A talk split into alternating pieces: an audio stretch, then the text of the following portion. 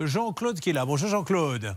Bonjour Julien. Jean-Claude, vous étiez euh, cuisinier pour Air France Oui, voilà, oui. Mais- Exactement. Mais alors la cuisine, vous la faisiez pour les, les avions ou pour les employés Ah, dans une cantine? J'ai commencé au départ euh, pour les avions, euh, donc à Orly, et ensuite j'étais au centre d'instruction de Villegénis, voilà, comme cuisinier.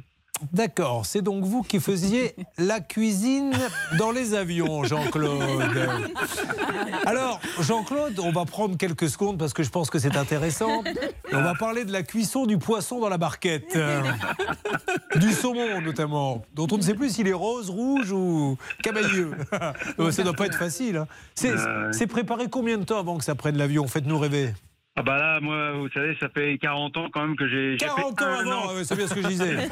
Le saumon est cuit et 40 ans après, il est servi. Inutile de vous dire qu'il peut y avoir Ouais. des accidents. Bon. Il y a une quarantaine d'années que je préparais les plats donc euh, à, à Orly.